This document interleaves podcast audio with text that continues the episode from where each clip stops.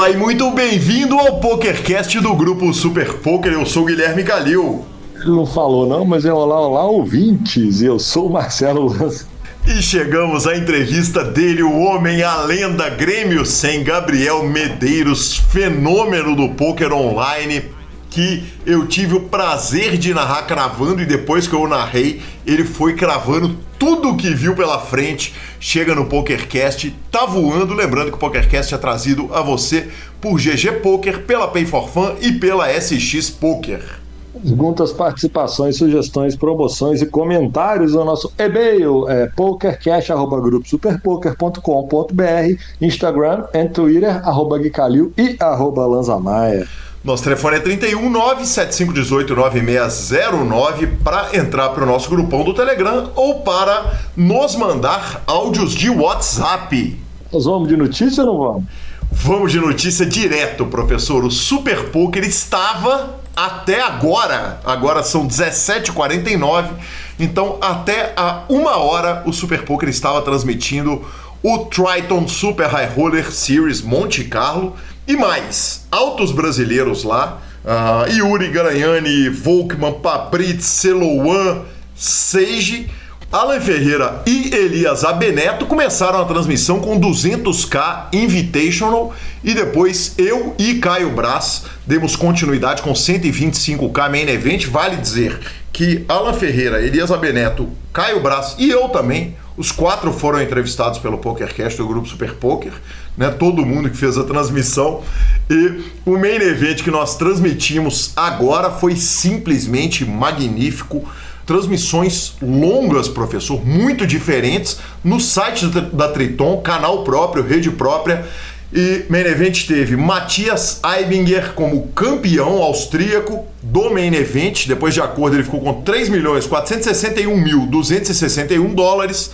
E com a segunda colocação ficou Adriel Matheus, uh, numa mesa final que teve grandes nomes, entre eles uh, Chris Brewer, Justin Bonomo, Nick Petrangelo e o brasileiro que ficou ITM nesse torneio foi o Volkman, que pegou a faixa mais baixa ali de premiação, para quase 200 mil dólares.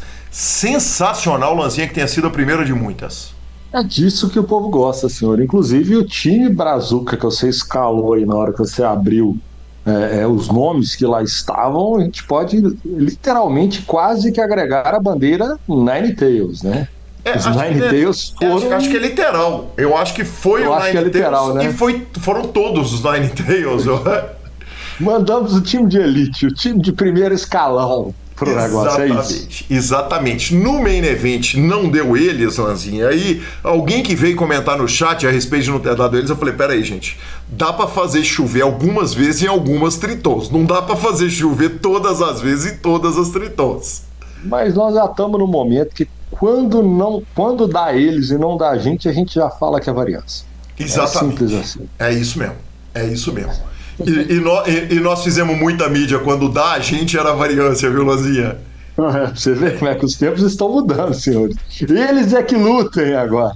Tá maluco, porque a gente pega o voo, vai direto para João Simão, batendo Alex Foxen no heads up no evento número 6 da Poker Go Tour de Pot Limit Omaha.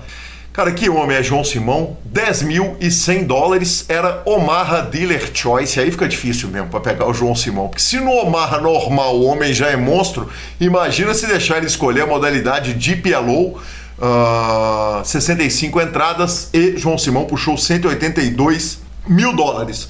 Lanzinha, e antes da gente voltar para o Brasil, Marcos Exter Cotter, eu chamo, eu o chamo assim, eu, ele vai ser convidado logo logo para o PokerCast, todo dia tá no, no Super Poker. A capa do Super Poker, se pagasse 10 dólares para cada vez que ele sai na foto, a gente. Ele já estava rico, ele não precisava nem dos prêmios, né? E ele vence o High Roller e conquista o anel da WSOPC Pompano, lá na Flórida, 2.200 dólares o bain do High Roller e o título rendeu para ele 61 mil dólares. O gaúcho que mora lá tá voando, Lanzinha. Cara, ele tá voando tem muito tempo, na verdade. Né? É impressionante, assim. E a gente tem que considerar ainda que a grande maioria dos resultados que a gente fala dele são resultados de torneio live, que não acontecem até hoje em dia acontecem com muita frequência, mas assim, ele está em todos os lugares. Eu encontrei com ele no, no CGP, no Sul, no Gaúcho de pôquer, e ele já está na Flórida arrumando o anel, e ele é uma máquina. Inclusive, ele tem que vir para cá depressa mesmo, porque ele já conquistou o seu lugar de direito ao sol nesse PokerCast. O senhor já avise para ele que o convite, então, estará batendo na porta dele nos próximos dias, professor. Aí sim, senhor. Mais do que merecido. É o que a gente chama de o famoso caso da meritocracia. Como não, né? Como não? Perfeito. Cara, é o mesmo caso do Gabriel, né? Entrevistado desse programa que faz chover no ao vivo, faz chover no online e tá aqui contando a história pra gente. Encerramos mais um CPH, vovô? Penúltima etapa de 2023, Lanzinha. Arrecadou quase 4 milhões, 3,6 milhões. O main event foi cravado por um recreativo, que quando falou que era recreativo eu achei que era blefe. Francisco Vitor é o nome do craque.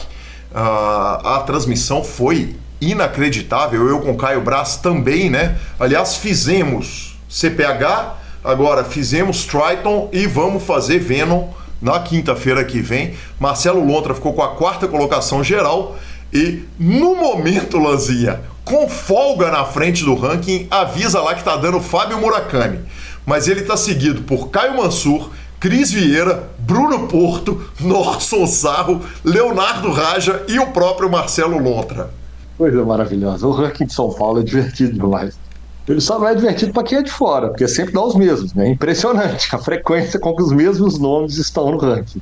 Lanzinha, não tem jeito, cara. É, é, impressionante. É impressionante. Essa turma que mata lá no H2, eles matam mesmo. É, vamos ver o que, que o ranking aguarda para o final do ano, né? O, se o Murakami puxar o bicampeonato, ele fica um título do feito do Norson lá em São Paulo e até do Bruno Machala, né? Que foram tricampeões em três temporadas seguidas. É verdade, é verdade. É, e chance tem demais, né? Tem, tá ali com a folguinha no ranking, mas acredito que a última etapa a pipoca vai alastrar. A última etapa acontece de 3 a 12 de dezembro e o garantido no main event pula de 500 mil para um milhão, com 3 milhões garantidos na etapa, Lanzinha? É sim. É sim, a gente ali por Sorocaba, de repente pega a estrada pro lado errado, quando desce em Campinas, cai em São Paulo, em vez de cair em Sorocaba, vai lá passear. É. Lanzinha, bem telefonadinho para mim, eu pego algum torneio, porque até dia 10 eu tô lá em São Paulo, tá, senhor? Eu volto pra cá dia imagina. 11 e 12 pra narrar o campeonato, o, o CPH e o Campeonato Mineiro eu vou pro Millions, eu tô indo toda semana para São Paulo, né? Eu vou pro Millions, para Sorocaba. Eu vou pro Millions dia 21. Eu volto dia 27 e 28, tomara que cheio de histórias bonitas na mala. Às vezes não tá fazendo nada, na próxima semana, em vez de descer pro Sorocaba, dá uma subida, né? Acho muito justo, senhor. Eu vou pro Millions dia 22. Então vai ser a partir de 22 o encontro do PokerCast e como você me informou, vai ter que ser entre 22 e 27, então. É, porque aí acaba. Ah, não, aí. Será que eu tô errado? Não, o Millions acaba que dia? 29, professor. Então eu vou embora dia 30. Pronto, avisei. Eu vou embora quando apagar as luzes, só pra você saber. Então não é 27, não, é 30. Logo. Maravilhoso. Espero que com aquele troféu grandão, tá? A expectativa da casa é essa, né? Minha expectativa tá na outra sala ali, mas tá tudo certo. Não tenho a menor dúvida, professor. Mas pode. Deixa eu te falar, quando a expectativa tá demais na outra sala, pode ser que bata nessa também. Avisei, tá? É, é o famoso peito aberto, né? Peito aberto. Isso. A gente tá lá, tá tranquilo. Tá pleno. Se der errado, tá tudo certo. Professor Marcelo Lanza, você já imaginou você meter um Botafogo de futebol e regatas no Campeonato JP Millions 2023? Ah, então abre a tabela do brasileiro, porque ele tá lá, viu? Só pra avisar. É tá isso lá. é que eu tô avisando, é o senhor. Sei, o fogão tá lá. É o senhor puxando essa parada toda. De qualquer forma, GL pro senhor e pra Gabriela. E claro que nós vamos pra nossa entrevista, mas não sem antes falarmos da Pay for Fun que é a sua carteira digital com cartão de crédito pré-pago, o melhor método de pagamento para você botar dinheiro no site, tirar dinheiro no site de aposta, de poker, de tudo. E a SBC Awards está chegando na sua edição latino-americana e a Pay for Fun está simplesmente indicada em empregador do ano, solução de pagamento e inovação do ano, iniciativa socialmente responsável do ano e líder do ano. Ficamos com a palavra de Rodrigo Garrido.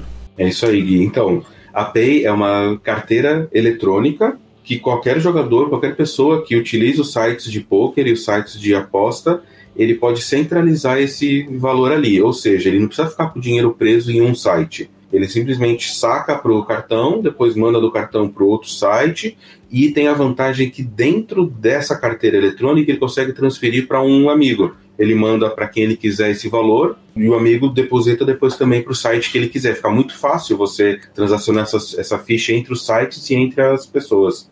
Maravilhoso, Garridão. Tem algo a mais para falar do ano ou não? Do ano? Na Perforfan? não, não, não, não, não. Foi barba, cabelo e bigode, né? Barba... O famoso é, é, tudo meu, é isso? Né? É, exatamente, exatamente. Aí sim. O potencial é puxar tudo lá mesmo. Aí Ficamos sim. com Gabriel Medeiros. Chegamos à nossa entrevista. Recebo aqui com muito carinho, com muita honra, Gabriel Medeiros, o Grêmio 100 fenômeno do poker nacional. Que prazer te receber aqui, Gabriel. Muito bem-vindo ao PokerCast do Grupo Super Poker. Salve, salve. Obrigado, Calil. É uma honra aí estar participando do PokerCast. Primeira entrevista aí, nunca... nunca falei muito. Mas vamos contar um pouco aí da trajetória. Uh, Gabriel, me conta um negócio. Quem que era o menino Gabriel antes de faculdade, antes de tudo, antes do poker? O que, que ele era, do que, que ele se alimentava, Ah. qual era o sonho de vida dele? Rapaz, é, eu nasci em, nasci em Pelotas, do Rio Grande do Sul, mas minha família minha família foi morar em Araranguá ali, né, que a Fernanda falou. É, logo que eu tinha uns dois anos de idade ali, praticamente nem, nem, nem me lembro assim muito lá da, de Pelotas, assim. Mais é de, de Araranguá. Aí, rapaz, eu, eu lembro assim que eu Tipo, meus pais eram bem, bem simples, assim, eles foram morar nessa outra cidade. E eu lembro, acho que foi por, por incentivo do meu avô, que mudou de estado e tal. E eu tinha. Sempre fui bem simples ali, gostava de brincar na rua. E eu lembro que quando era criança eu queria ser engenheiro, assim. Eu acho que eu, Uhum. é o meu sonho de criança, assim, né? Mas acho que é que porque eu, eu sempre gostei de, tipo assim, matemática, eu gostava de essas matérias assim, física, então eu sempre ficava achando que eu queria ser engenheiro, né? E Mas- você era um menino dos jogos, quer dizer, era da bola, era do esporte, e- e- enfim, Rapaz, como é que era criança? Eu gostava de jogar bola assim, mano, eu gostava. É, tinha um cabelo. Eu, tinha, eu lembro que eu tinha cabelo comprido na época que. Foi, foi bem na, na época que era o Messi, Valdívia, esses caras assim. Aí eu lembro que era de que toda criança, ah, tinha uns, uns cabelos pinico, outros cabelo de jogador. Mas eu gostava de jogar bola assim. Mas sempre. O que eu mais gostava mesmo era, sei lá, um tênis de mesa, algo do tipo, assim, que eu fazia. Que Não, bacana. ah, futebol, assim, eu gostava, mas nunca fui muito bom. nunca fui minha praia, assim. mas eu sou, agora, assim, torcer, assim, eu já, já sou, já gosto bastante, assim. Imagino que pelo Grêmio, né? É, Afinal de contas, sim, o Nick é Grêmio sim. 100. Sou gremista. Maravilhoso, maravilhoso. E, e claro, nós temos o áudio da sua namorada, Fernanda, que muito gentilmente contribuiu pro PokerCast. Vamos ouvir a Fernanda. É, acho que uma coisa legal, assim, de saber, de curiosidade, é de onde surgiu o Grêmio 100, de onde ele vem, que, contando assim um pouco por cima, o Gabriel morava em Araranguá, né, perto ali do Rio Grande do Sul, mas ainda em Santa Catarina, uma cidade pequena, Ah, morava com os pais dele, né, com- com 17, 18 anos ali, ele saiu da casa dos pais para vir fazer faculdade, mas ele não veio já pra Joinville, ele foi fazer outra faculdade que era em Curitibanos de agronomia, não tem nada a ver, foi faculdade de agronomia. E ainda vivia com o auxílio dos pais, né, ajudando os pais tal, os pais mandavam dinheiro pra ele. E daí depois ele conseguiu pagar, pagar passar na faculdade daqui de Joinville, que era a UFSC, que daí aqui ele fazia engenharia. Aí de onde surgiu o poker na vida do Gabriel? Os relatos que ele sempre me fala é que ele sempre morava com outras pessoas, né? Tipo repúblicas, assim, que eram outros meninos que ele dividia a casa, coisa do gênero. E um- uma dessas repúblicas que ele morou tinha um cara que jogava poker e ensinou ele a jogar poker. E também, Gabriel, antes de virar um profissional de poker, né? Dos momentos atuais. Ele também já atuou como dealer, ele já trabalhou vendendo fichas e, enfim, esse tudo basicamente um resumão assim da história de vida dele. Eu acho bem legal isso, porque acho que que dá esperança às vezes para as pessoas também, né? Tipo, ah, um dealer veio, caraca, o cara era dealer e virou um, tipo, um super jogador e tal, conhecido. Gabriel, me conta um negócio. Aí, de repente, o menino vai fazer faculdade de agronomia, que, segundo ela, não tem nada a ver com o senhor. Ele não tinha nada a ver pois mesmo. É, rapaz, eu fui, eu fui parar em agronomia porque eu fiz vestibular para engenharia em, na UFSC em Arananguá. Aí eu, eu lembro que eu zerei biologia, aí nem foi para frente. Aí eu lembro que teve umas vagas remanescentes que era pelo Enem. Aí eu fui ver, rapaz, vou me candidatar aqui, né? Aí me, me, matriculei ali, nessas vagas remanescentes, que eram em Curitibanos, que é uma cidade do. Uma, a Serra aqui de Santa Catarina. Aí, quando veio, passei lá. Falei, vamos aí, né? Tentar, nunca tinha saído de casa também. Eu trabalhava com meu pai, meu pai na piscina. E aí meu pai falou, ah, não quero ficar não quero que você fique trabalhando aí pra sempre. É, quero que você estude aí, né? Faça alguma coisa assim, que não seja ficar enfurnado embaixo de um galpão ali trabalhando, não. Você falou que trabalhava numa oficina? É. Trabalhava numa oficina de chapeação né, com meu pai. Uhum. Ele, meu pai era chapeador eu ficava. Eu saía do colégio, eu lembro que eu, eu estudava de manhã e depois eu comecei até a estudar à noite ali no terceirão. Terceirão, segundo ano ali. Fiz à noite e trabalhava de dia com ele. Aí... Exatamente, para poder trabalhar, né? Aham. Aí acabou que eu fui para Curitibanos. Fiquei seis meses lá, mas eu vi que não era muito minha praia mesmo, sabe? Aí, aí, eu, aí eu descobri essa, é, esse curso em, em Joinville, fiz o uhum. vestibular e aí passei e até hoje estou aí. Não terminei faculdade, mas estamos no poker aí, né? Perfeito. E segundo o áudio da Fernanda, você conhece o poker com alguém jogando numa república com você? Que parada, parece destino, hein?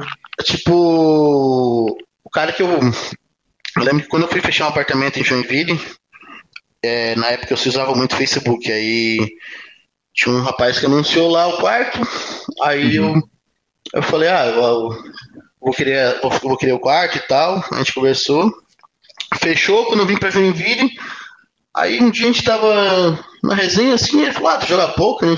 Aí eu falei, rapaz, nunca, nunca joguei na vida, mano. Aí ele pegou e me ensinou, aí tinha uns pokerzinhos de faculdade, assim, que rolava na casa de um, de outro. Aí foi ali que foi meio que iniciando, assim, né? Que eu fui aprendendo e tal, com a galera da faculdade. Comecei jogando ali, aí foi onde comecei a gostar de joguinho, né? Aí Aí depois esse rapaz que morava comigo, ele começou a trabalhar de dealer. Aí até pra, tipo, ajudar assim na, na renda da faculdade, porque a faculdade é, federal, só que tem os custos ali, né, pra se manter, né? Sim. É, aluguel, comida e tal. Aí meio que a gente fazia faculdade de dia e à noite ele, ele trabalhava de dealer. Aí depois eu comecei acho que em 2014, 2015, comecei a trabalhar de dealer aqui na, na cidade de Joinville. E fiquei ali até, acho que, que eu me lembro, 2016. Ficava dando carta à noite, às vezes trabalhava num, num KSOP, que eu acho que era bem na época que estava iniciando 2016 ali, não lembro. Eu acho uhum. que eu uhum. dei, eu, dei, eu dei carta nos dois BSOP da vida. BSOP não, KSOP. BSOP acho que não. É, me conta um negócio. O que que acontece primeiro? Quer dizer, aquela velha pergunta do ovo ou da galinha, quem nasce primeiro, né? Você vai trabalhar de dealer e apaixona por poker ou você já está apaixonado por poker e vai trabalhar de dealer para é. ver se aquilo pode virar? É porque eu lembro que na época ali eu gostava de jogar, né? Só que não tinha, não tinha dinheiro para jogar, daí meio que trabalhar de dealer ali meio que assim, tu, tu se mantinha dentro ali, né? Então tu, uhum. meio que tu matava um pouco dessa vontade de jogar e não você recebia, né? Porque eu lembro que eu não jogava assim porque é, não, eu não tinha dinheiro assim no universitário, né? Tá iniciando a vida ali adulta e não, não tem dinheiro. Daí acabava que não, não tinha dinheiro não jogava. Aí meio que comecei a trabalhar de dealer e, e aí comecei a jogar ali nos torneios baratinhos online, ali, 50 centavos, um, cent, é, um dólar. Aí foi onde que fui gostando um pouco do online, assim, que eu lembro que até a gente saía, às vezes, meu, saía do, do, do trabalho, assim, do dealer e, e jogava ali Big 220, Big 330 madrugada, assim. Era bem. Tipo assim, dava aquela vontade, né? Você já sabia que, não, quero jogar, quero jogar. Aí jogava ali, mais baratinho. Que era o que dava, né? Mas. E como é que começa esse crescimento no jogo? Porque em algum momento, quer dizer, você está trabalhando de é... dealer, claro que a gente vai chegar uh, lá, no, lá no início. É. Por favor, manda um abraço. É, quando eu comecei a trabalhar de dealer também, isso começou a me prejudicar muito na faculdade, assim, porque daí eu acabava que eu faltava muita aula e tal, né? Porque acabava muito tarde, né? Então você não conseguia meio que acordar cedo. Aí eu tentei. É, aí eu meio que eu, eu tentei me, me, me enfiar no, nos micro-stakes ali, né? Isso uhum. foi em 2016, 2017 ali. Comecei a jogar torneio de 1 dólar, goal, tudo se tornei até 3 dólares ali que eu lembro. Aí eu lembro que para isso eu, eu pedi um empréstimo pra minha mãe de 300 dólares. Que, uhum. que eu falei para ela que esses 300 dólares, que na época o dólar era 3 e pouco, ela dava mil reais na época, assim, né? Que eu pedi para ela mil reais que dava uns 300 dólares, que eu lembro. Aí eu, eu falei para ela assim, não, é, vou usar isso aí para começar a me manter ali, né? Porque eu pensei que jogando torneios ali até 1, 2 dólares ali, qualquer, é, qualquer, sei lá, 30, 40 dólares que tu tira numa, numa semana ali, já tava bom demais, né? Universitário ali, pra se manter tava bem bom. Aí começou ainda assim, aí eu fui aumentando o meu bankroll, aí o meu bankroll de 300, eu lembro que eu tive um, início bom, aí eu lembro que eu cheguei até, sei lá, em um ano eu cheguei a uns 2,5 de bankroll, já sacando, já sacando assim regularmente. Foi melhorando também. Eu sempre tipo, aprendi muito jogando, assim, sabe? Vendo as coisas, vendo porquê, tentando entender por que as pessoas fazem aquilo. Sem é... buscar estudo oficial, quer dizer. Não, não, eu lembro que assim, antes assim, eu, eu, eu não, não, buscava porque eu acho que eu, nos últimos anos que o, o poker ali come, começou a, a crescer essa parte assim de, de, de conhecimento assim que Hoje é muito fácil, sim. Eu, eu, vejo que é muito fácil você conseguir conhecimento hoje. E não era tão, sei lá, uns 5 anos atrás, eu vi que não era tão assim. Uhum. Lembro quando eu estava iniciando ali em 2017, ali, 2016, não, não, não se achava conteúdo tão fácil assim como. Com a facilidade que. É, porque hoje em dia ali. Hoje em dia você vê muita. É, review, aí na própria na, na Twitch ali tem um monte de gente streamando, explicando. Então hoje em dia tá, eu vejo que tá muito mais fácil, assim, né? Perfeito. E aí, quer dizer, de repente você tá lá, tá grindando, tá começando a sacar, tinha um pavor com relação a essa banca, quer dizer, no momento você tá com. Você começou com mil reais, está com dois mil e quinhentos reais na banca, tá é, precisando sacar, dólares, mas. Né? Não, dois mil e quinhentos dólares eu já tava. Dólares, ah, perfeito, é, perfeito. Já tava. Não, já tava. Já tinha feito bem. Aí eu lembro que em 2017 ali, Rapaz, eu peguei uma down, uma downzinha assim, assim, né? Down. Porque, tipo, hoje eu vejo que, pô, pelos, pelo average assim que eu jogo, 2 mil não. É, sei lá, um dia de grind. Mas eu lembro que eu, eu perdi. Nossa, eu perdi 2.500 assim. Eu lembro que eu quebrei. Eu quebrei uhum. isso aí, porque eu saquei, eu perdi os 2.500. Nossa, eu lembro que foi, acho que uns seis meses assim, me deixou bem triste, assim. Nossa, eu lembro que fiquei bem, bem chateado na época. Eu falei, pensei, porra, já era, sabe? Acabou. Acabou o sonho. Me fala um pouquinho a respeito da sua vida naquele momento. Quer dizer, você está fazendo faculdade ainda, correto? Está trabalhando Sim. de dealer à noite. Não, não, tá eu já não tava mais, né? Aí quando eu comecei a jogar. Quando eu comecei a jogar. Quando eu comecei a jogar um poker online assim, com mais frequência, eu já não trabalhava mais de dealer, né? Uhum, foi onde eu, eu, eu, saí ali pra tentar ir, ir, melhor na faculdade. Mas no fim não mudou nada. Não mudou nada porque não terminamos a faculdade, correto? É. Não viramos como dealer, em compensação, foi lá e cravou todos os high roller que existe, é uma das carreiras mais meteóricas da história Aí... do poker brasileiro. Existe um momento, quer dizer, na hora que você sai do clube, você vai jogar com dinheiro próprio, é, pega o dinheiro ali da sua mãe, vai grindar a parada. Nesse momento, o, o não tem. Você é, é, é tá abandonando a carreira de dealer para ir sozinho, para embarcar nessa sozinho e, e, e vou tentar para ver o que, que dá? É isso? É, mais ou menos isso. Fui e o povo tentar, na sua casa? Ah, tipo. Meu pai, assim, ele. Ele sempre aceitou, assim, né? Porque eu falei pra ele que eu gostava, né? Então. Eu. eu querendo ou não, ali eu nunca, nunca tinha sido um jogador bag lucrativo, mas eu, eu, eu me virava, sabe? Uhum. Eu já começava já, já comecei a jogar no, nos clubes da cidade ali também, com frequência, começava a ganhar um negocinho aqui, um negocinho ali. Aí. Perfeito. Então tava me vendo. Então, pra ele. Pra ele assim, ele apoiou. Meu pai apoiou. Minha mãe, minha, minha mãe apoiou porque deu. emprestou, né? Então.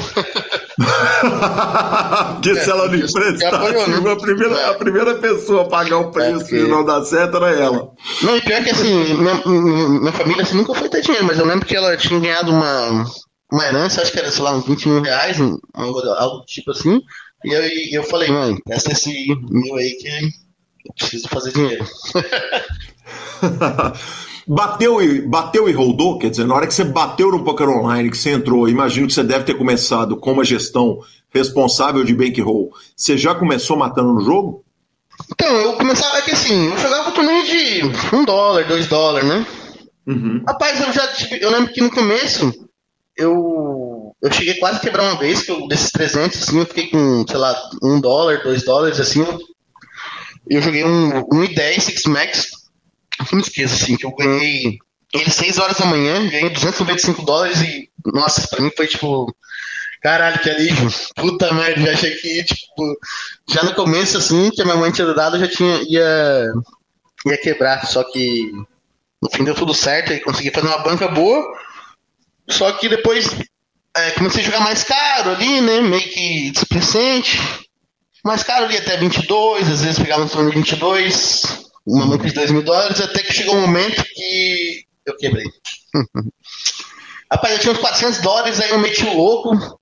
Aí eu meti o louco, peguei jogando um torneio caro lá e falei, ah, foda-se. Aí eu já tava, já tava com a cabeça no. já tava com a cabeça nos caralhos, assim, né? Como diz. Já tava, tipo, não conseguia mais pensar.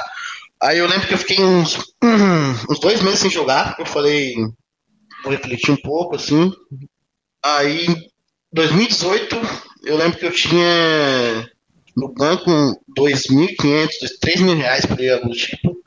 E eu uhum. tinha uma banca de. Eu falei que o Bez, assim. Foi onde eu tive meu primeiro contato assim, com o Bez, jogando poker, assim, né? Não, eu já tive com ele. O Bez já foi dealer e tal. Só que na. Ele jogava poker é, na Pocar, né? Na Sim. época, eu lembro. E ele.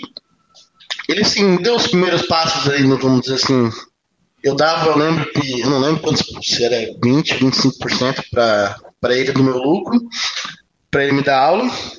Uhum. E me dar um insight, sim, né? Porque até então eu nunca tive, nunca, nunca tinha, nunca tive uma aula, né? Porque até então eu sempre joguei por conta.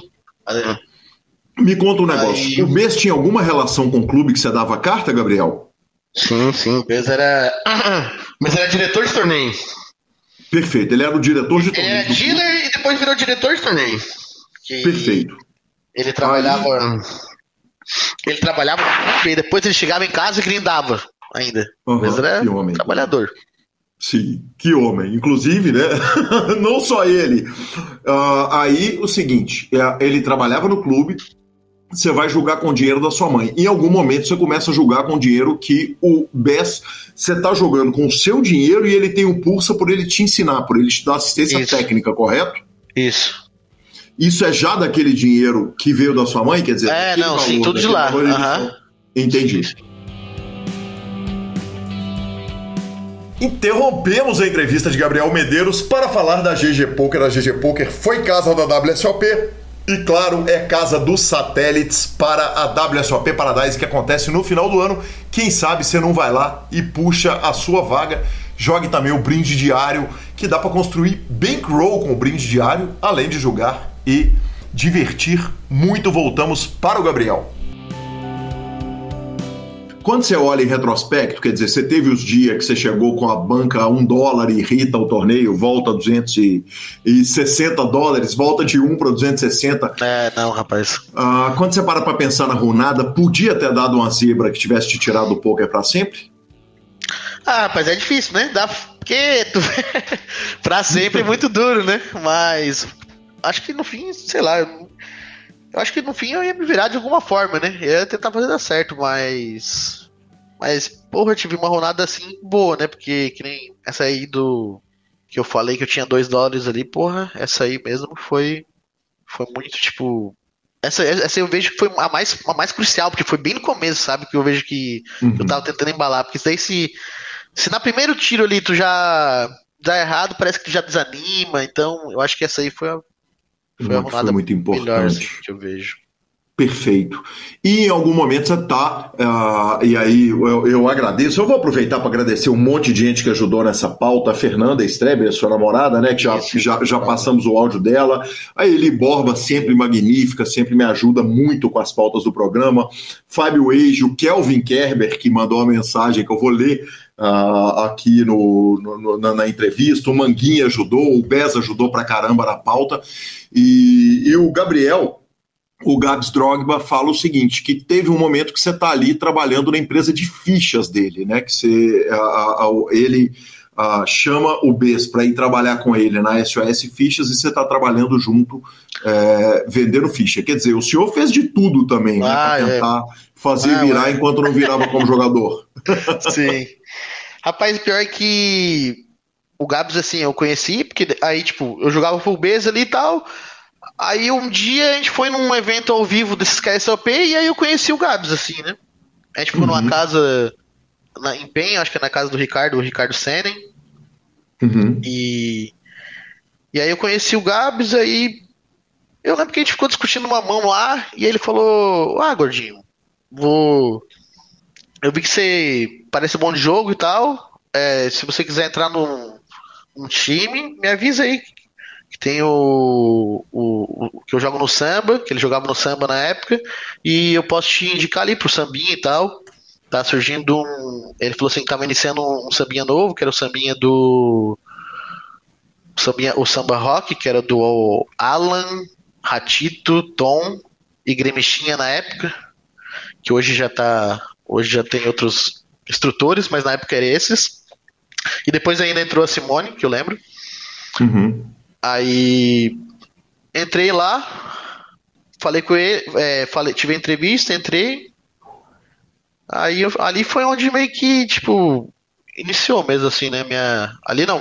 Porque até então eu, eu, eu jogava ali, mas não, não levava é, de uma forma assim, vamos dizer, tão séria. Porque, por exemplo, eu não jogava domingo, que hoje eu já vejo que domingo é, é sagrado. Até então, uhum. até entrar no, no Sambinha ali, eu, eu não, não, tinha isso como, uma regra, sabe? Certo. Ah, aí depois que eu entrei no, no Sambinha ali em 2019, foi onde também eu entrei. Eu entrei na. Eu comecei a vender ficha ali com o Gabs, na, com o Gabs e com o Bez na SOS. Uhum. E aí eu fazia isso aí, porque ganhava um saláriozinho por mês, eu falei, cara, agora que eu. Até que agora que eu vou iniciar a carreira, que eu vou dizer assim, que agora eu vou me profissionalizar, porque eu. Quando eu entrei no Sambinha, eu peguei e saí do da faculdade, né? Eu tranquei a faculdade. Uhum. Falei, não, agora eu vou me dedicar a isso. Aí eu saí da faculdade e entrei no sambinha ali, comecei a vender ficha pro Gabs para ter um, um, Eu falei assim, só para ter o meu, meu aluguel pago todo mês, né? Uhum, o garantido. Mas o resto é. O backup, eu, a tipo assim, cama tava feita. O, é, o resto o cara se vira, né? Aham, uhum, sim. Mas o, o aluguel, as coisas assim, aí é o que eu eu vi que assim, eu precisava daquilo ali, é, uma garantia para me sentir melhor jogando, assim, sabe? Para não ficar com aquela pressão financeira que eu acho que, principalmente no início ali, até você começar a ganhar dinheiro de verdade, assim, tem, eu vejo que muita gente acaba desistindo, assim, porque é muito, a pressão financeira é, é muito absurda mesmo. Principalmente quando você já tem é, filho, já é casado com, com pessoas que dependem de você também, né? Então se torna mais difícil, né? Eu vejo que hoje, hoje os jovens mesmo assim, é, tem uma facilidade é, maior, assim, até porque tem um tempo mais, né? É, tem uhum. mais tempo disponível, Sim. assim, né? Porque não tem. E não tem muito compromisso, peso. assim, né? Não tem um, pre... Um peso, assim, né? Da vida, assim. Sim. Uh, Antes da gente entrar na mensagem do Kelvin, me conta como é que ia vender ficha. Quer dizer, o que, que você fazia? Você tava ali grindando Rapaz, duas é, tela tipo, e atendia é. o telefone, conferia. Ah, não, era tudo é pelo WhatsApp, né? Era tudo pelo WhatsApp. é, me conta, me conta como é que empresa, era. Dizer, é, como é que é ser vendedor e... de ficha do Rapaz, Bez e do, do, do Drogba? É, não era fácil, viu? Rapaz, era tipo o mais, o mais chato, assim, que eu vejo dessa parte é que ser humano. Às vezes a gente quer tudo na hora, assim, né? Por exemplo, o cara fez a transferência. Não, não quer, ele já quer as fichas na hora. E aí. Uhum. Eu lembro que às vezes, assim, às vezes eu ficava até queimado, assim, com os caras. Falei, porra. Aí tô, tô aqui jogando também. Caralho, o cara fica, tipo, incomodando, assim, né? Pô, tá passando por uma conferência, tá? Tem que conferir se entrou dinheiro, tipo, não é não é fácil assim, né? Tipo, aí tem que falar, mandar mensagem. Era você que conferia pessoalmente ou você só atendia cliente final? Quer dizer, qual que era Não, a é, eu falava para eles, é, eu atendia ali, né? Ah, falava assim, eu lembro que falava, ah, boa tarde, Medeiros aqui. Aí, aí uhum. os caras pediam as, as fichas, ah, quero ficha em tal site.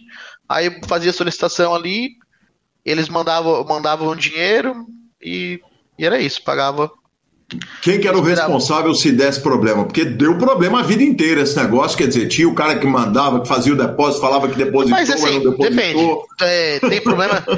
tipo, às vezes pode dar problema, tipo, de eu enviar as fichas, vamos supor, eu vou enviar 100 dólares e envio mil, que eu boto um zero a mais, isso pode ser um erro uhum. é meu, às vezes pode ser um. um às vezes os caras vão lá e, e, e mandam um pix, aí tu vai ver o comprovante é falso, aí até até você ficar conferindo ali é, é bem chato, mas depende.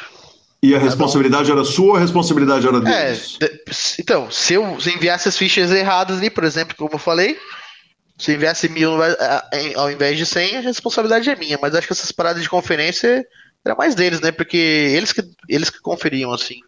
Perfeito. E mais uma coisa, é, você fazia isso enquanto você estava jogando uma porrada de tela? Sim. Porque aí dificulta bem a parada, né? Sim. Não, mas é, eu, eu, eu fazia isso, eu jogava no máximo oito. que absurdo, velho. É, você fala no máximo oito como se fosse pouca, né, caramba? Não, é, mas é que eu, eu, eu, sempre tive uma facilidade de jogar bastante tela, então eu acho que até com, com isso eu acho que eu tive mais facilidade ainda, porque hoje às vezes eu me vejo jogando oito telas assim e. Nossa, às vezes sinto pouco assim. Pensando, caramba, parece que eu tô jogando pouca tela, parece que eu tô num dia ruim, assim, sabe? Uhum, que legal, que legal. Uh, o Kelvin, quando eu o chamei para participar da entrevista, ele me mandou uma mensagem escrita. Ele falou: o Grêmio foi um fenômeno no samba. Desde o samba ele se destacou. Eu lembro que logo que ele subiu, ele foi para minha mentoria e me chamou muito, ele chamou muito a minha atenção em, uh, em algum lugar na época, eu falei que era a maior promessa do samba e não deu outra. Isso são as palavras do Kelvin para você. O que, que o Kelvin enxergou no Grêmio? Rapaz, eu lembro que quando o Kelvin que deu a notícia lá, né, que eu, eu tinha subido do sambinha pro samba, pô, eu fiquei feliz pra caramba, assim, na época. Uhum. Eu tava. Eu entrei no sambinha em março de 2019 e fiquei até junho de 2020. Uhum. Aí, onde em julho eu entrei pro samba, assim, pô, já fiquei feliz, assim. Aí eu entrei pro mentoria do Kelvin, já. E, pô, o Kelvin eu aprendi, aprendi coisa pra caramba, assim. Aprendi muito mesmo. Aprendi muito o que, que te tornava diferente? Porque ele falou, eu, eu olhei pro Grêmio e vi que o Grêmio era diferente. Eu vi que o Grêmio era, era, era, era outra Mas, coisa. tipo, eu não sei dizer assim, é. Sei lá, é que.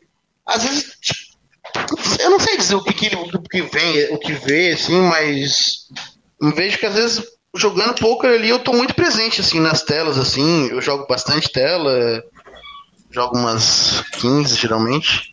Uhum. Aí eu me vejo bastante presente assim nas telas e, e talvez até porque eu, eu, tinha um, eu sempre tinha um volume bastante assim, de jogo, né? Porque quando eu consigo me dar 15 telas, eu consigo me dar muito no mês também, né? Uhum. Então acabava que também as minhas assistências no time eram boas, né? E eu acho que era isso também, porque dizem que quando você joga mais telas, você consegue. É, você acaba fazendo menos assim, sendo menos agressivo, assim, né? Então, uhum. eu vejo que 15 telas ainda eu me sinto bem presente hoje. Eu acho que é isso também, capacidade. É que assim, eu, às vezes eu tenho uma memória fotográfica assim, que eu vejo que é boa, assim, sabe? Porque eu, eu me lembro muito dos spots que rola. Eu tenho muita note de, do, que, do que acontece, assim, marco bastante mão também. Perfeito. Era uma coisa que eu ia tratar lá na frente, mas o, o Fábio Age me falou o seguinte, cara, uh, um negócio inacreditável no Gabriel, que de, de vez em quando você está conversando com ele, você cita o nick de um cara, ele lembra o VPIP, o pré-flop raise, o tribet e o check raise do cara de cabeça, do HUD que tá na tela. É... eu vi, eu vi é engraçado. Não, ele, ele exagerou um pouco, assim, mas eu tenho é, tipo, eu tenho bastante é, memória, assim, em questão disso, assim, de. Não de stats, assim, em geral, mas eu sei, assim, quando. Ah, o jogador que eu tô enfrentando e tal. Que às vezes tu vê ali, né? Tu, tu tá vendo no Instagram ali, aí aparece, ah, fulano tal ganhou torneio. Aí, às vezes, quando você enfrenta na mesa ali, tu já sabe quem é e tal. Aí tu já sabe, vai procurar. Eu já vou procurar os nick pra ver se eu já sei se eu conheço do online. Uhum. E assim eu vou stalkeando, né? Vamos dizer.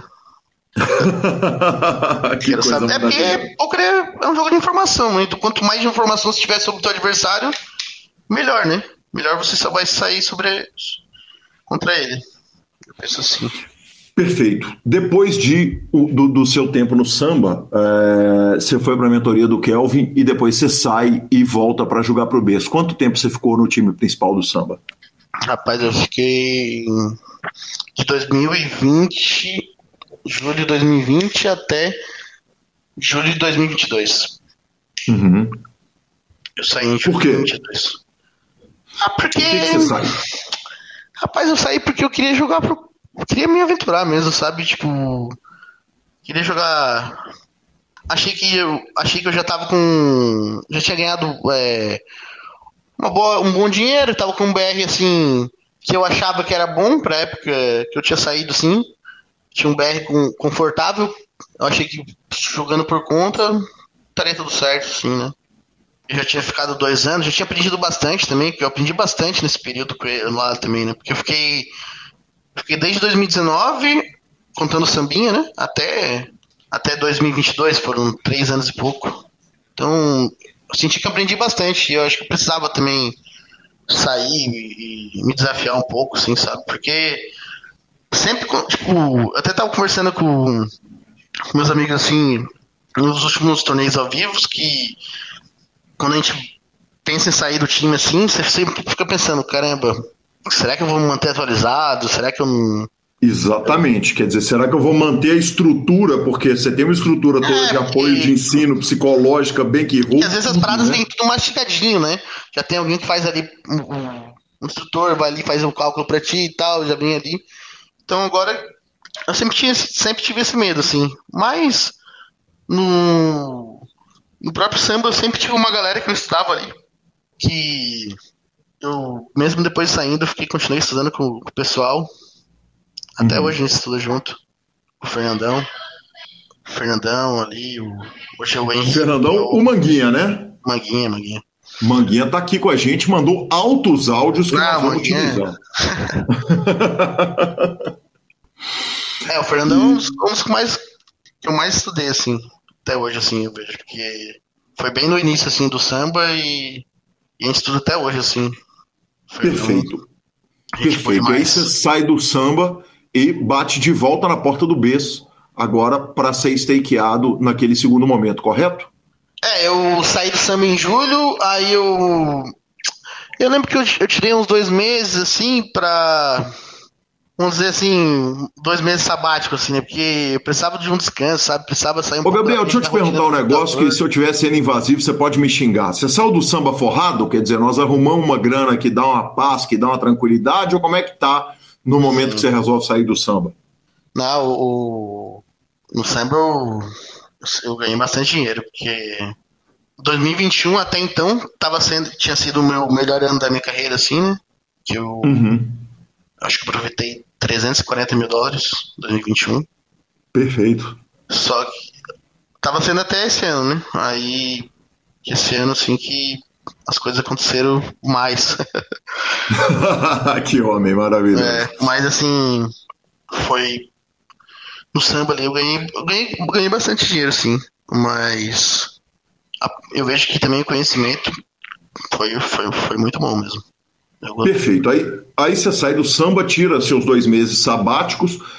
Por que bater lá no BES e falar, BES, vamos, vamos me bancar, ao invés de você pegar a, a, a bronca sozinho? Quer dizer, fazia sentido. Eu lembro que era, era, era uma época de muita variância, sabe? E eu sempre tive esse medo, assim, de. Tipo. É que assim, os bains que eu, eu saí de samba jogando a BI 120, 130. Uhum. E aí, eu lembro que logo começava o W Cup, sabe? E eu ficava pensando, uhum. cara, nossa, eu vou entrar numa época de muita variância por conta, será que, será que eu, isso não vai prejudicar? Tipo assim, eu, vamos supor, eu entro numa down ali e começa a me, me abalar. Uhum. Aí eu, aí eu conversei com o Bess, aí eu falei, ah, Bess, vamos, vamos voltar aos velhos tempos aí. aí Aí ele pegou na hora, pô, a gente fez um. A gente fez um deal bom, bom pra mim, bom pra ele também. E. E aí iniciamos ali, né? Iniciamos e, rapaz, na, na, primeira semana eu já.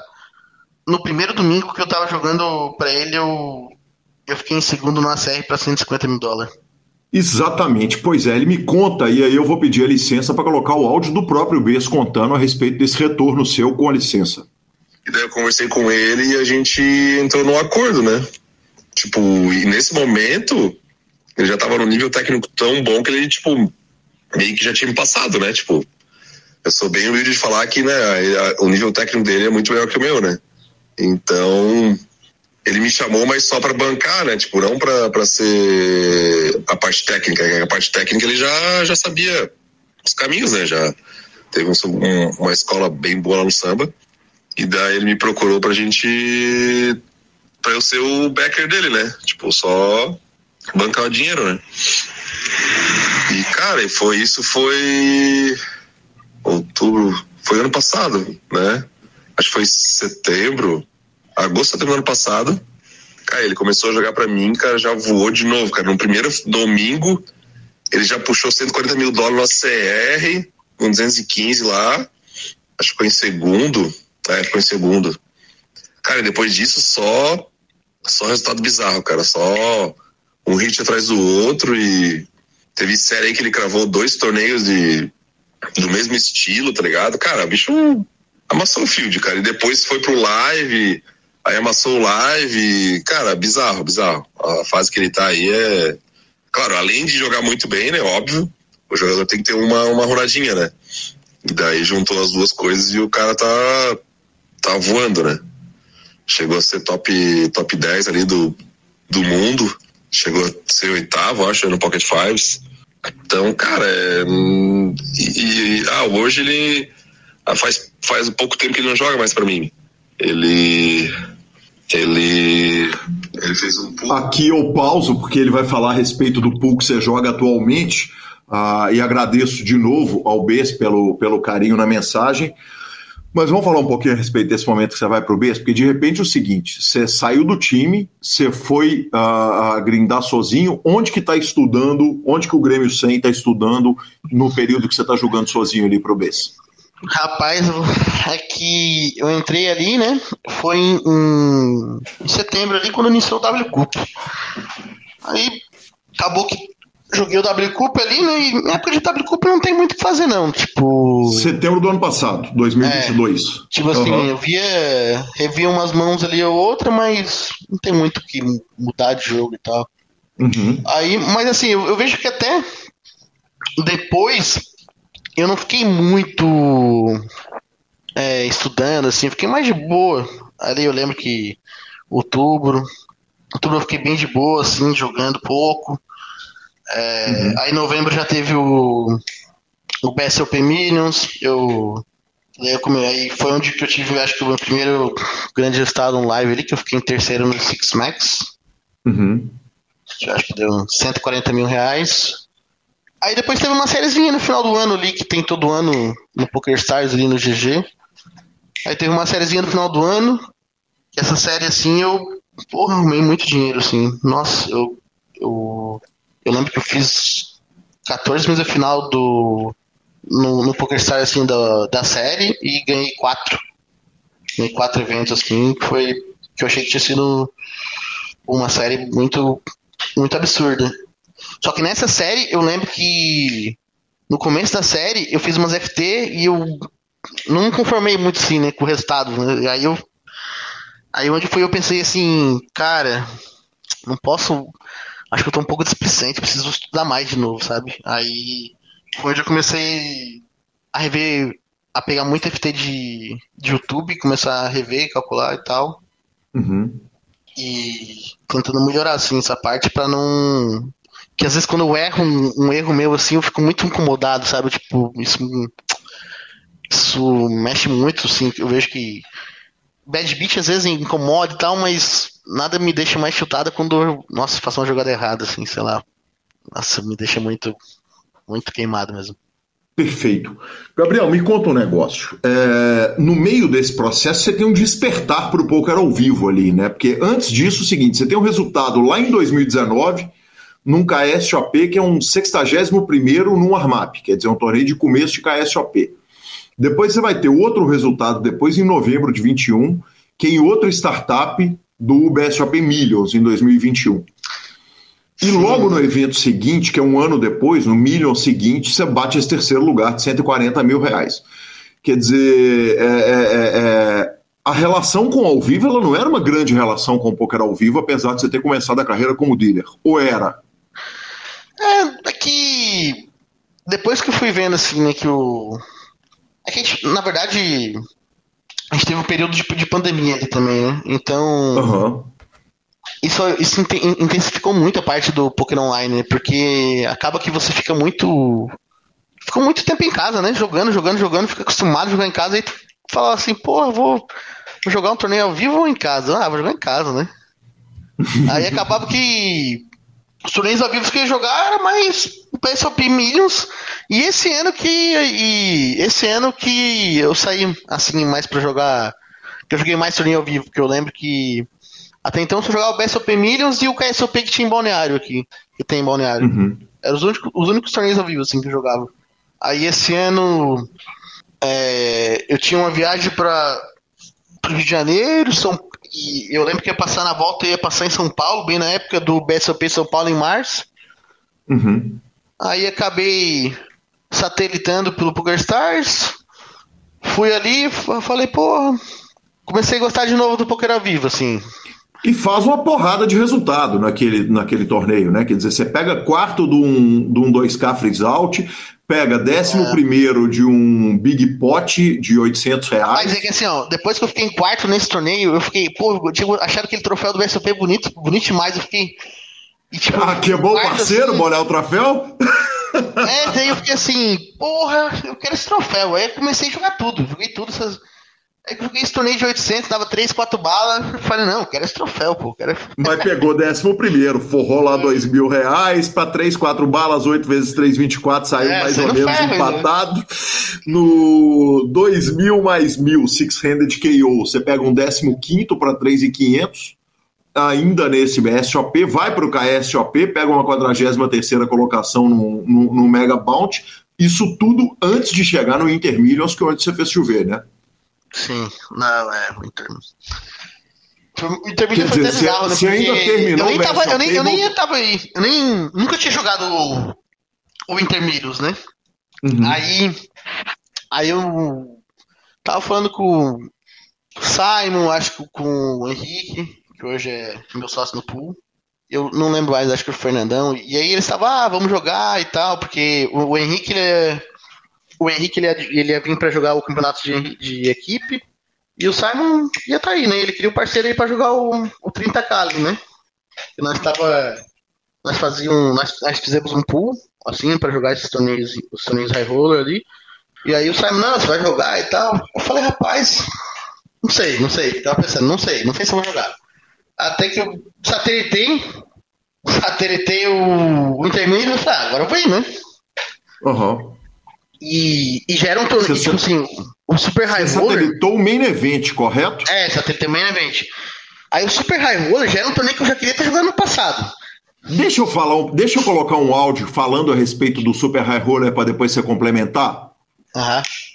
A gente volta de novo com Alex Bess. Tipo, ele é um cara que, que ele sempre quer jogar contra os melhores e, tipo, ele tem ele tem aquele, aquela confiança pra pra enfrentar os melhores caras do mundo. É, é uma parada bizarra. Tipo, ele tem um, um ego um pouco inflado, assim, mas no sentido bom, sabe? Tipo, ele quer enfrentar os caras e ele quer ganhar dos caras, né? E no bom sentido, tá ligado? E isso que transforma ele nesse jogador, desse puta jogador que ele era. Eu lembro de um episódio no, no BSOP que teve um 50k de Bahia e ele queria jogar esse torneio. E eu falei, cara, esse torneio aí só vai ter piranha, os caras pica do mundo e. é, os pica do Brasil ali, acho que não, não é mais EV, né? E, cara, ele queria jogar aquele torneio, tá ligado? Ele queria estar lá jogando contra os caras e. e tipo, ele tem chance contra os caras, porque ele é muito bom, né? Tipo, ele já demonstrou isso, né? Vários torneios que ele joga ali, ele, ele enfrenta, né? Os, os, os melhores do mundo, né? Então, é o cara que tem sede de jogo, né? E sede de, de enfrentar os melhores e, ganhar, né? Tipo, e ganhar e ganhar desses caras. Mas sempre assim, cara, ele é muito humilde, sabe? Tipo, fora esse ego, assim, ele é um cara, tipo, que, que hoje tem, tem, tem, tem uma grana considerável e só que, pô, não mudou nada, tá ligado? Tipo, segue com os amigos dele, segue, né, sendo aquele cara muito humilde, né? E isso, cara, tipo, por isso, mesmo ele não jogando mais pra mim, eu torço muito por ele, né? Tipo, sei que é um processo que ele ia passar, que não ia ficar muito tempo comigo e, e tipo, continua na torcida, né? Na torcida por ele, né? Não, não tem nenhuma mágoa de não jogar mais pra mim, né? Tipo, com certeza eu queria que jogasse, né? Mas, mas o homem é, tem que ir pro mundo, né? Não adianta, né? Tem que seguir a carreira dele e, e bola pra frente. Quer dizer, Gabriel, o senhor está indo para um BSOP, vamos e convenhamos que a experiência de poker ao vivo é pouca e você quer meter bala contra os caras nos 50k Ah, e rapaz, o pra cara cima que eu, eu, eu gosto de jogo, não tem essa. tipo, assim, ó. Eu, eu não falo, eu gosto de jogo caro, eu gosto. Mas eu, eu também, eu também sou, eu jogo barato, tá ligado? Por exemplo, no online. Online, online às, vezes eu, às vezes eu pego até um, um, torneio assim que é, é bem, bem abaixo do que eu jogo. Um Hot 11 que às vezes eu tô pouca tela ali. Rapaz, eu vejo que se tiver pouca tela e não tiver torneio pra jogar, não importa muito bem, porque é volume ali, né? Tô fazendo volume, tá ganhando dinheiro e, tipo, eu lembro que, porra, na época eu queria jogar, nossa, que, que triste, assim, que eu. Tipo assim, porque eu tava numa fase muito boa, sabe? E aí eu, eu, eu, sempre penso que. Eu, eu sempre falo que poker, pô, tem muita confiança, sabe? Quando você tá num momento muito bom, você se sente muito. Tipo assim, às vezes até com confiança demais, assim, mas se sente muito confiante da, do que você faz, assim. Eu, eu vejo que quando eu tô nessa fase, assim, eu, eu gosto de jogar mesas paradas, sabe? Uhum. Agora, uma que- coisa você precisa me contar. Lá no começo da entrevista, você vira pra mim e fala o seguinte: porra, não, eu, eu, eu para trabalhar com ficha ali, eu jogava no máximo oito telas. Quando eu tô jogando oito telas, eu tô me sentindo até meio entediado. e aí, de repente, você senta no ao vivo e você vai jogar 30 mãos por hora. Não dá desespero, não? Rapaz, acho que foi até um, po- um pouco disso que os primeiros tor- torneios ao vivo que eu tava jogando era fumo, porque é, tu vai jogar esse torneio ao vivo é muita paciência. Nossa, principalmente torneios de. Torneio assim, de um admin event assim da vida. Misericórdia, é uma paciência absurda mesmo. Eu falo que, olha, tem que ter paciência. Porque. E às vezes eu, eu vi que isso me faltava, e aí eu acabava espiusando muito no, no ao vivo. Mas agora eu tô mais controlado. Marcelo Lanza, primeira parte encerrada, que homem. Missão dada é missão cumprida, assim, ó. Que entrevista gostosa, que entrevista bacana. Cara- é sensacional. A segunda parte está ainda melhor, então aguarde até a semana que vem. Claro que nós vamos para a nossa sessão de redes sociais, mas não sem antes falarmos da SX Poker. Esse final de semana está encerrando a COS e você vai ficar de olho, claro, porque tem séries chegando por todos os lados, tem torneio de todo lado, tem satélite, tem o Fichas 24 horas da SX Poker. Tem eu de garoto propaganda lá no Instagram da SX, apesar de eu já não estar tá mais tão garoto, né, professor? Vovô garoto, vovô garoto. Exatamente, a Barbinha Branca tá fazendo estilo lá naquele Instagram, viu, Lozinha? Hoje, sorrisão, né? O senhor é o sorrisão do poker nacional. Né? Eu trabalho feliz demais. Eu trabalho feliz demais e tenho muito orgulho de vestir a camisa da SX. Aí sim, vô. É disso que o povo gosta. Vamos embora de... de redes sociais, então? Vamos antes de tweets, Lanzinha. Alec Torelli tweetou o seguinte: 10 formas virtualmente garantidas de você perder dinheiro no poker. Tilt, limp call, limp fold, jogar cansado, forbetar cara duro, é, ou, ou pessoas ultra tights, fazer aposta esportiva, julgar bêbado, julgar em cassino, blefar turista, pagar raise no River na 2.5 porque você estava no topo do range. O que mais? Ele pergunta. Ele pergunta o que mais, Lanzinha. Eu, eu, eu, gosto, acho, acho. A gente não blefa turista, né, Lanzinha?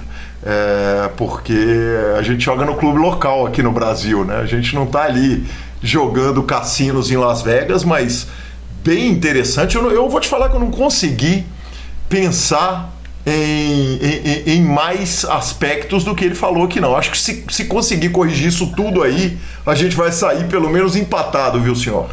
Não, não tenho dúvida. Não tenho dúvida que a gente arruma um dinheiro se a gente corrigir algumas coisas. Mas a gente tem que pontuar também o fato de, por exemplo, quando ele fala da Call no Rivers, é, Call River Razors and 2-5 because você está no topo do range, ao mesmo tempo também é ele tá jogando um limite muito mais alto, né? Então isso tudo depende da mesa. Não, não, assim, mas 2,5 assim... lá em Las Vegas é um Baratex, velho.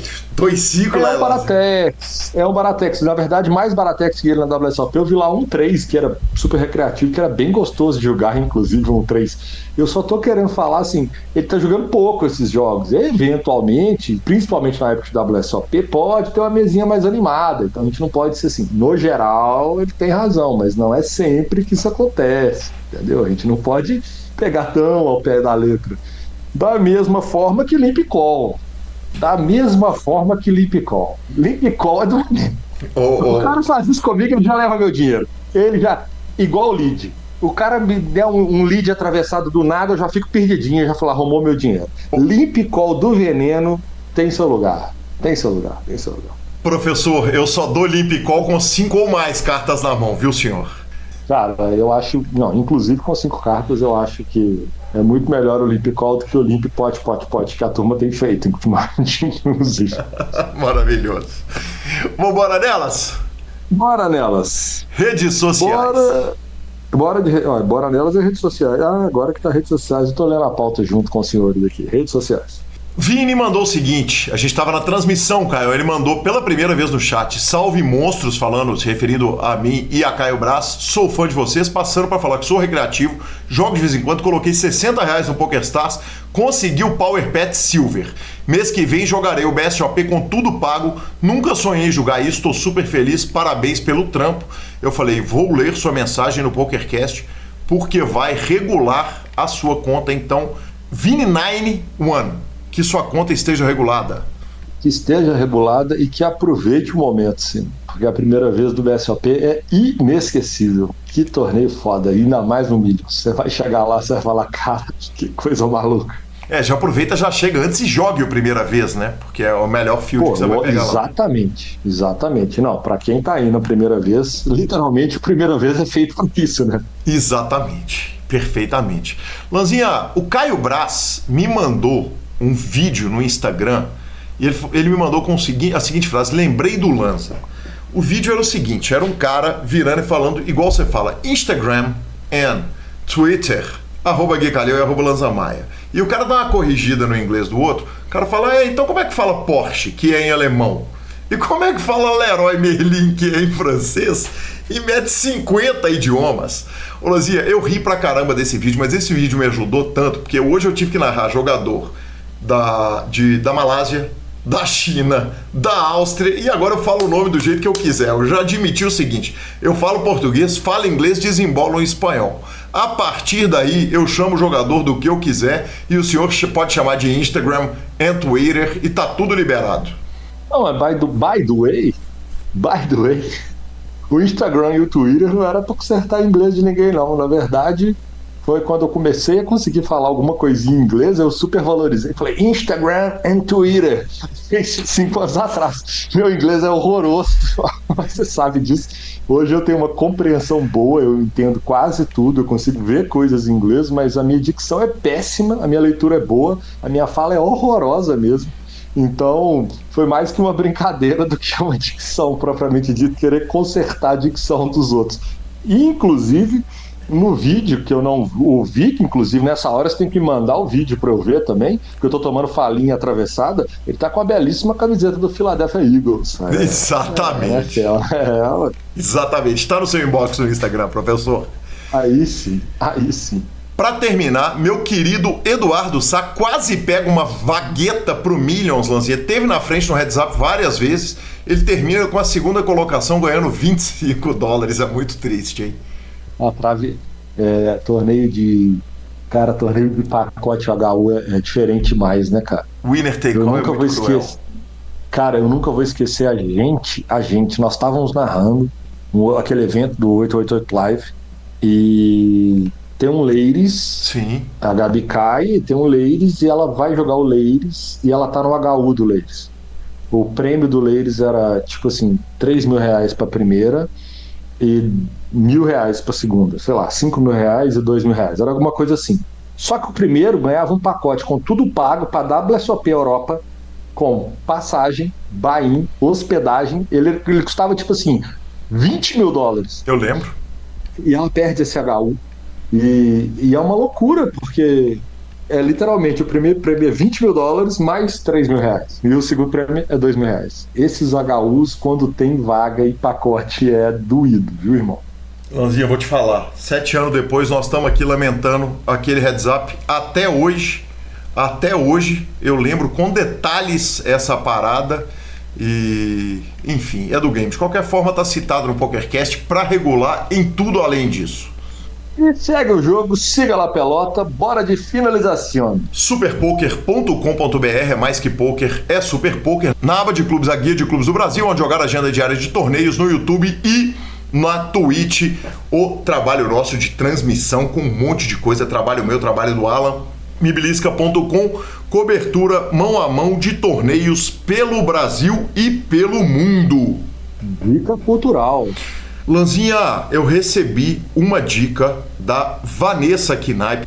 Vanessa foi minha aluna de poker, né? Ela começou a jogar por assistir as transmissões e eu acabei ensinando uh, ela, como dando os primeiros passos de instruções ali para ela no Sit and Goals e ela me mandou um TED Talk chamado Como o poder do poker está mudando o jogo para mulheres. O nome da mulher é Juliette Hulsizer e Jenny Just.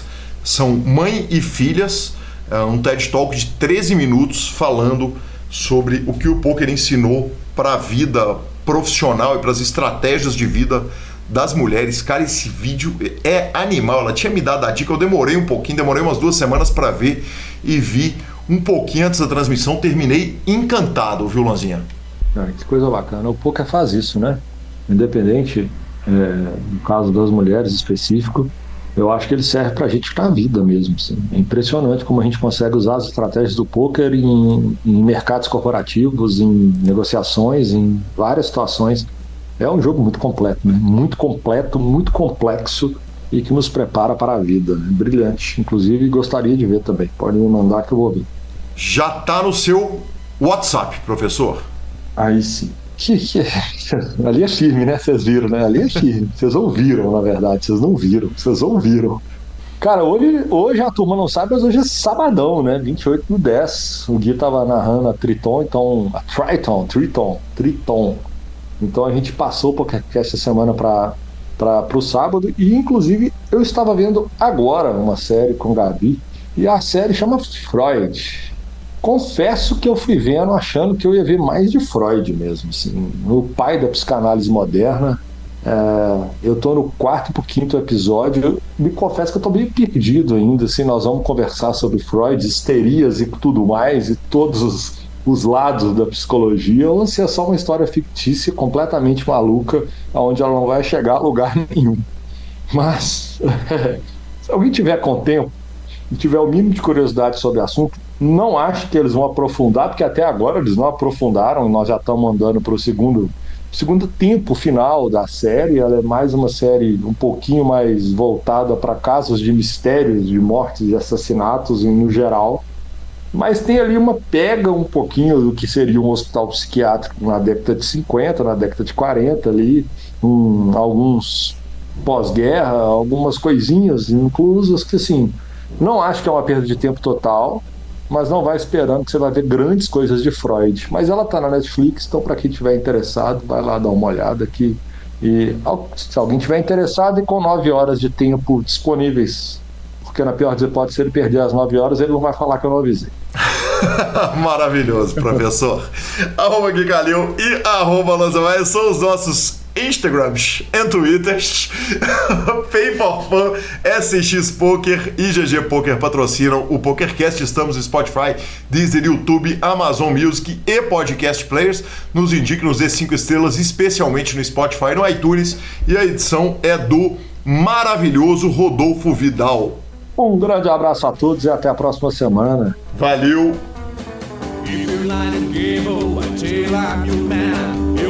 some new, some old.